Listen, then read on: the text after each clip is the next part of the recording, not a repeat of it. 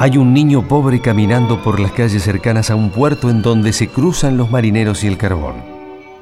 Décadas después, hay un hombre exitoso, con sus cuadros empastados y llenos de color. La espátula es su herramienta y vehículo para alcanzar la fama. Sin embargo, sigue pendiente del barrio que lo vio nacer y fue escenario de su juventud humilde.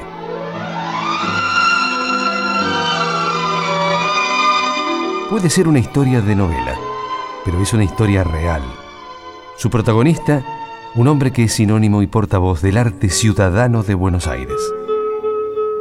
Benito Quinquela Martín, el artista que le dio color a un barrio.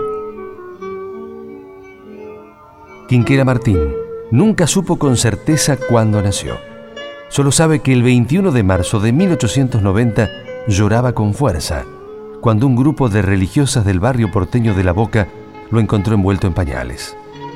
Este niño ha sido bautizado y se llama Benito Juan Martín, decía el papel que lo acompañaba junto a un pañuelo con una flor bordada. Tenía tan solo tres semanas de vida y una infancia sacrificada por delante. La directora del Museo de Bellas Artes de La Boca, María Sábato, describe las dificultades que atravesó Benito Quinquela Martín, más allá de haber sido adoptado y haber tenido un hogar durante su niñez a pasos del riachuelo.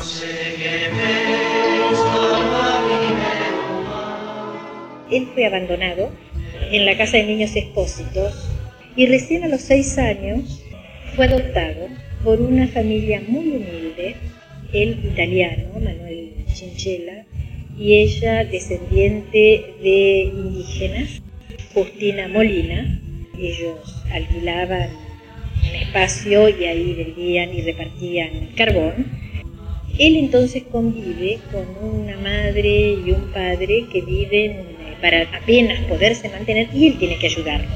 Y cuando va creciendo y él va sintiendo esa inclinación hacia el arte, obviamente que no va a ser comprendido, porque un padre analfabeto que lo único que podía pensar era en cómo podía seguir trabajando más horas para poder llevar un pedazo de pan a su casa, que tuviera un hijo que a lo mejor lo veía dibujando con carbón y debía pensar que era un vago.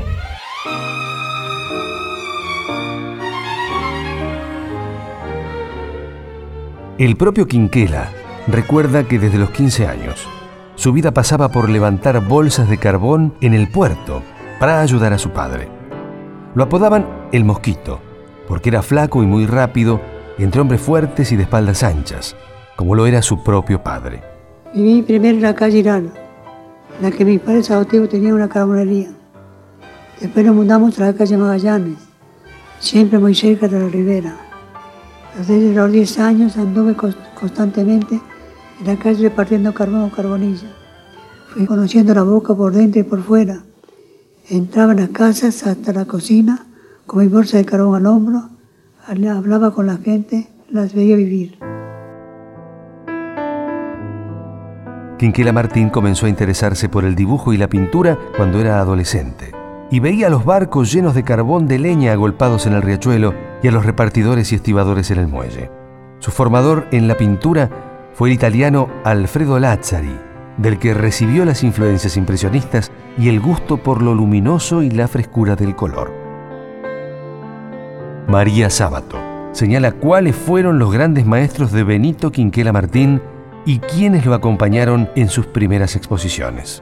Desde joven, eh, muy joven, he descubierto por Pío Colivadino, que era director de la Academia de Bellas Artes, un día viniendo Pío Colivadino, que ya era famoso y además este, un hombre de fortuna, lo descubre acá en la boca pintando de una manera eh, muy precaria en el sentido de elementos, porque era un hombre pobre, Quinquela, y le dice yo te voy a ayudar, y es así como lo va a ayudar junto a Taladrid, que era en ese momento el secretario de la academia, y él inmediatamente empieza esa carrera que lo supera a ellos dos. Y empiezan las grandes exposiciones en Buenos Aires, muy joven, junto a él otro grupo de grandes pintores fueron los que hicieron la Escuela Pictórica de la Boca, como Victorica, La Cámara, etc. Hacen como un circuito perimetral eh, se van a mostrar a la gente sencilla lo que ellos pintaban que era una pintura mucho más intimista u otro tipo de pintura que era la de la, de, la dignidad del trabajo como es lo que muestra Quinquela. Tan solo aquí en tu puerto se alegra el corazón. María Sábato hace referencia al primer salón de artistas rechazados, que nació en 1914, y al grupo de artistas del pueblo, formado en 1916 y que sería un antecedente del grupo literario y artístico del barrio porteño de Boedo. Sin embargo, fue dos años después, en 1918, cuando Quinquela Martín inauguró su primera exposición en la Galería Whitcomb de la ciudad de Buenos Aires, con la ayuda de Pío Colibadino y de su secretario Taladrid.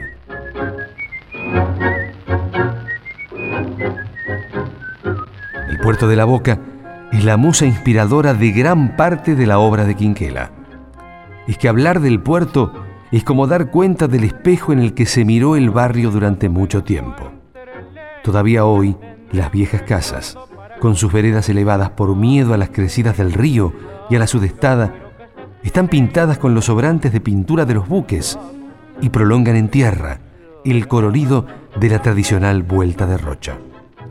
Así hablaba Quinquela de su puerto.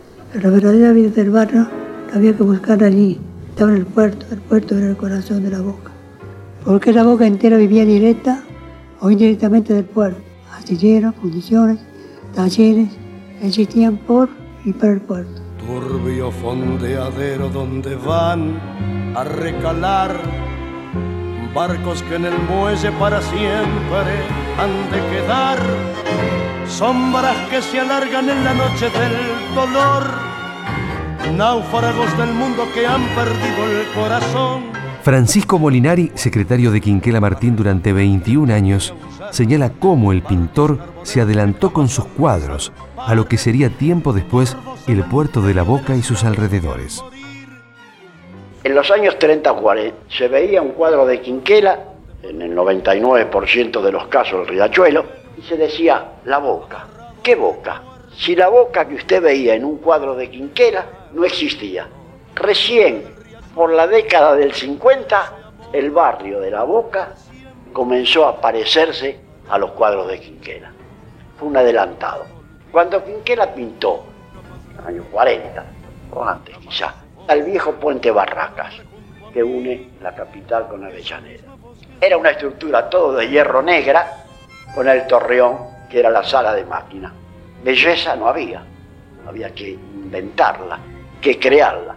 Mirando hacia Avellaneda, eran todos pajonales, chacras, yuyales. No se veía un edificio. Entonces quien quiera al puente le da un tono un poquito marroncito. Le busca el momento justo de la naturaleza y del lado de lo que es hoy Avellaneda hace rascacielos y lo documenta. Atrás le pone la ciudad futura. Hoy, o ya hace muchos años atrás, esa ciudad que Quinquera pintó sin existir es lo que se ve en la realidad. Y así se dio con muchas cosas. Niebla del riachuelo, amarrado al recuerdo, yo sigo esperando. Tal como lo señala Francisco Molinari, el puerto de la Boca es un tema central en la pintura de Quinquela y por ello atraviesa las tres etapas artísticas de su obra. Lo explica María Sábato. Esta gran etapa de puertos tiene tres periodos. El periodo del trabajo en el puerto, que es el más conocido, donde tiene variaciones en, las horas, escenas muy parecidas, pero a distintas horas. Eh, puede ser un amanecer o puede ser un anochecer, puede ser una tormenta o puede ser un día luminoso luego una segunda etapa en la Europa de la preguerra. Él vio las fundiciones y le dijeron que pintara eso en Europa. Y él dijo que no, que fuera de su país él no pintaba. Entonces vuelve a la boca y empieza a visitar y a ver, a interesarse por todo lo que fueran las fundiciones. Y tiene entonces este segundo periodo, que es el periodo de, el periodo de fuego, desde el Fogatas de San Juan hasta eh, la fundición de todo lo que te puedas imaginar que tiene que ver con todo el quehacer portuario. Y luego tiene una tercera etapa ya más maduro, ya más reflexivo, ya no tan fogoso y con un refinamiento muy marcado, que es, se llama el cementerio de barcos, donde él ya como que lo acompaña, ¿no es cierto? Él está terminando su vida y lo acompaña también ese puerto ya con barcos que no van a zarpar más. Buenos Aires nació gris. Por eso le di color a mi barrio, la boca, Inquera Martín. Luego de inaugurar su primera exposición en Buenos Aires, en noviembre de 1918, Benito Quinquela Martín sintió que su vida había cambiado. Hasta decía que su padre, el genovés Manuel Quinquela, lo respetaba de otra manera y le comentaba con orgullo a los vecinos del barrio. Tenemos un gran artista en la familia. Parece una pena muy rara y muy triste si hubiera pintado Quinquela Martín. Fue durante la década de los años 20 que Quinquela se hizo conocido en el mundo. En 1922, el presidente de la Nación, Marcelo Torcuato de Alvear, le asignó al pintor de la Boca un cargo diplomático en España a donde se dirigió con sus cuadros. Tanto allí como en sus posteriores viajes a Francia, Estados Unidos, Italia e Inglaterra, la crítica recibió a su obra de manera favorable. Decían en Europa, por fin llega de América un pintor que nos muestra grandes lienzos.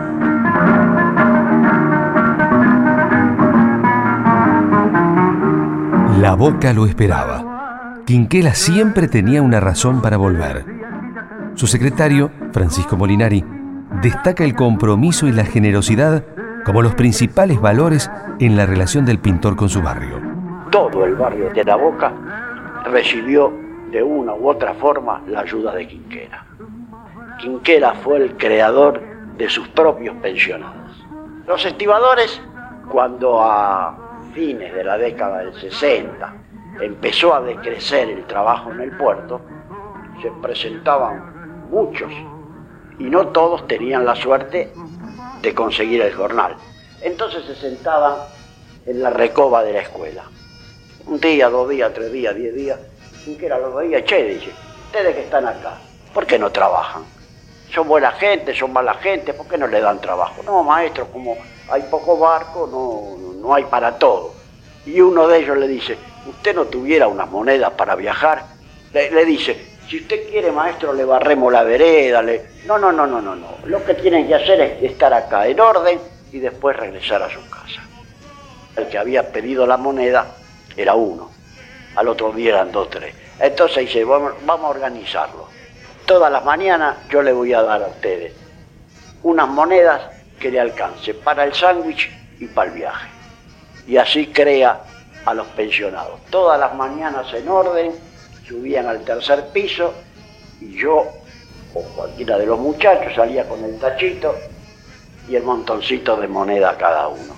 Este es mi barrio, barrio querido, de lindas pibas se nace amor. Este es mi barrio,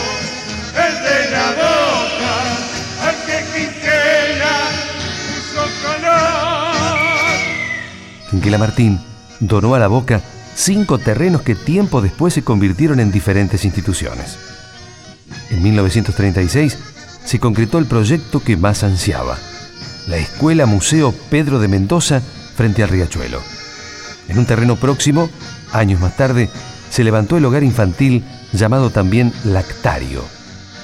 Quinquela lo resalta como una devolución hacia su barrio. Como me parecía que el barrio hacía falta un centro de salud, yo tengo miedo del dinero que se, pe se pegue a las manos. Compré un lote y lo puse a disposición de la municipalidad, que lo rechazaron porque había cerca un hospital. Fue entonces cuando el doctor Bettinotti me convenció de que lo se ofreciera para un notario, explicándome lo útil que podía ser en la boca. Pero yo no sabía realmente en lo que me había metido Bettinotti. Porque en cuanto usted me hace algo por por 10 chicos, descubre que hay 100 igualmente necesitados. A mí pasó eso. Después del notario vino un jardín de infantes.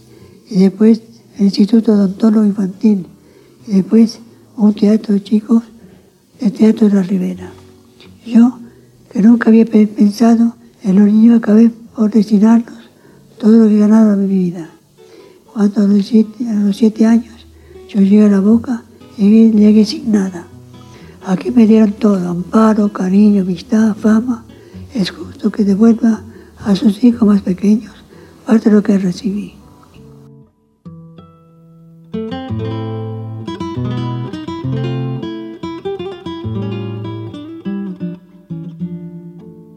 Durante las décadas del 40 y del 50, nacen de la paleta de Quinquela una serie de obras de gran tamaño en las que el pintor busca superarse. De esa época es Crepúsculo del Astillero, su obra más codiciada y que sin embargo él mismo se negó a vender.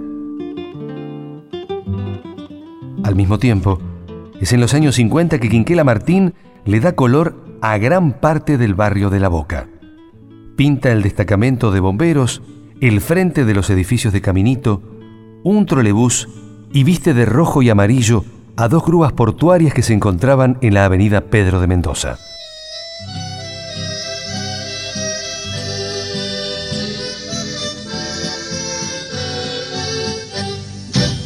A primera vista, era un hombre de mirada triste. Sin embargo, los que lo conocieron destacan su bondad y su espíritu amistoso. Fue amigo de pintores argentinos como Fader, Berni, Castañino y Soldi. Pero Quinquela Martín también cultivó la amistad con la gente de su barrio. Entre ellos está Juan Carlos Monzón, que fue su fotógrafo y resume la personalidad de Quinquela en una anécdota. En una época en que había un gobierno militar, la señora del que era presidente de facto iba a visitar el Museo de Quinquela. A él le habían anticipado esta visita y había estado el personal de seguridad y él no estaba muy contento con el recorrido que la gente de ceremonial le había preparado. Arreglaron todo y le dijeron, la señora va a subir por el ascensor y se va a dirigir a su estudio. A las 7 de la noche me llama y me dice, Juan Carlos, mañana viene la esposa del presidente fulano de tal. Y resulta que quieren que suba por el ascensor. Pero si sube por el ascensor, no ve que es todo lo que se hizo acá en esta escuela. Vamos a tratar de que suba por la escalera. Como si ya está dispuesto por lo del ascensor, Domenito. No importa, el ascensor se va a descomponer, no sé cómo, pero se va a descomponer. Moraleja, llegó la señora del presidente, la hace subir al ascensor, toca el ascensor, el ascensor estaba descompuesto, la señora tuvo que subir por la escalera y él, en forma un poco sarcástica, me guiña el ojo y hace una sonrisa. Cuando terminó la visita, digo, oído, don Benito, ¿qué tal? Dice, Juanca, ¿querés que te diga una cosa? Dice, vos sabés que yo no soy ningún engrupido. Ella es la esposa de un presidente de facto. Yo soy Benito Quinquela Martín y me la gané trabajando.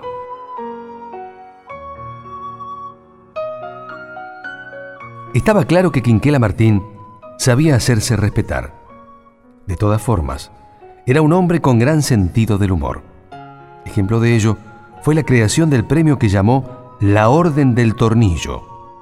Francisco Molinari explica cómo nació esta curiosa idea en 1948. Cuando Quinquera en el año 26 crea la Peña del Café Tortoni, en esa peña se refugiaban eh, músicos, pintores, escultores, escritores, bohemios, con dinero, sin dinero. Termina la peña y no tienen un punto de reunión. Entonces, algunos de ellos empiezan a los domingos a la tarde a correrse al estudio de Quinquela. Ahí tenían asegurado el café, eh, la copita de whisky, una charla de una hora o dos, un lugar de encuentro y no perderse. Quinquela dice, a estas reuniones hay que darle un sentido. Entonces crea la orden del tornillo, diciendo que todo hombre que sueña le falta un tornillo. Todo soñador está más cerca de Dios. Entonces la primera orden donde un artista premia a un colega artista. Después, con el correr del tiempo, ya fueron incorporándose presidentes de república, estadistas, médicos, funcionarios nacionales y extranjeros, pero la orden del tornillo número uno le es entregada al escritor Fermín Estrella Gutiérrez. Esa orden que empezó en broma, con el correr de los años, desde el 48 al 71 o 72, fueron más de 300 los atornillados de todas partes del mundo. El optimismo de Quinquela era tal que ni la propia idea de la muerte lograba inquietarlo. A pesar de que la melancolía asomó en sus últimos cuadros más reflexivos e intimistas, tuvo tiempo para ponerle su sello multicolor al final de sus días.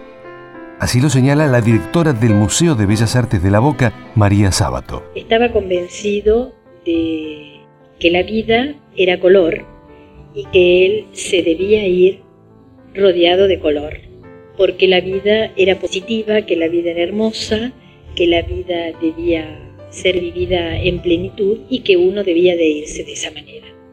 Por eso hasta él pintó su ataúd de colores y además pintó su piano de cola también de colores. Es decir, pese a que las notas tienen color, él además pintaba el mueble de color.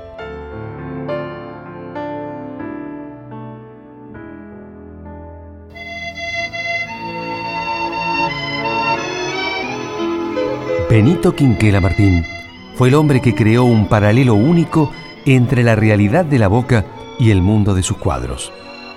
Cambió la cara del barrio y recreó ese cambio en la gama de sus telas. Los boquenses se identificaron con su sencillez y su generosidad, imperturbables más allá del éxito. La muerte de Quinquela, el 28 de enero de 1977, no pudo separarlos. Un pueblo, un artista, entre ellos un vínculo que sobrevive. Yo creo que Quinquela Martín para el barrio de La Boca fue un prócer como lo fueron los grandes patriotas argentinos para la nación. Don Benito era un tipo maravilloso. Yo personalmente, y como muchos boquenses, lamentamos que hoy no esté vivo porque la mitad de él era extraordinaria. A la boca le debo lo que soy. No nací aquí, pero aquí me trajo un día la mano de Dios y he trabajado, aquí he sufrido y soñado, aquí he vivido.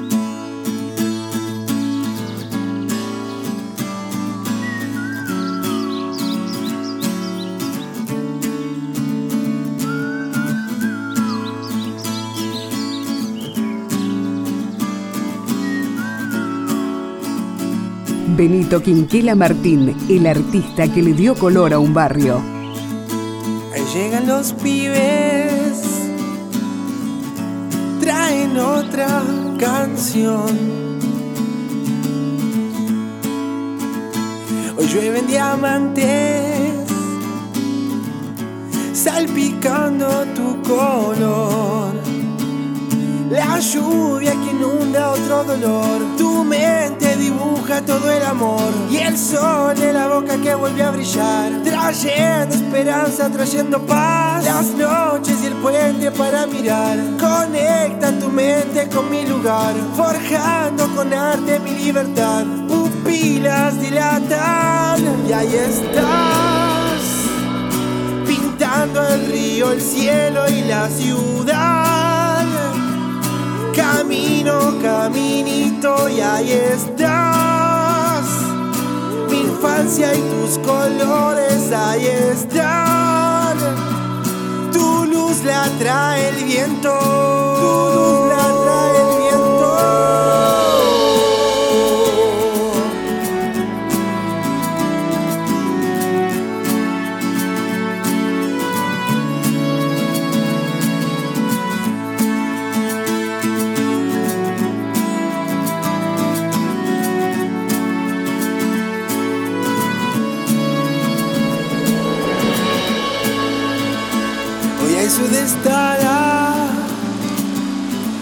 En Saturno llueve y en Júpiter también. Quiero ese castillo. Voy surfeando por Bron y Villa Fanier. Las noches del puente para mirar. Conecta tu mente con mi lugar. Forjando con arte mi libertad. Pupilas dilatan. Inunda otro dolor. Tu mente dibuja todo el amor. Y el sol de la boca que vuelve a brillar. Trayendo esperanza. trayendo paz, pintando el río, el cielo y la ciudad. Camino, caminito y ahí estás. Mi infancia y tus colores ahí están. La trae el viento.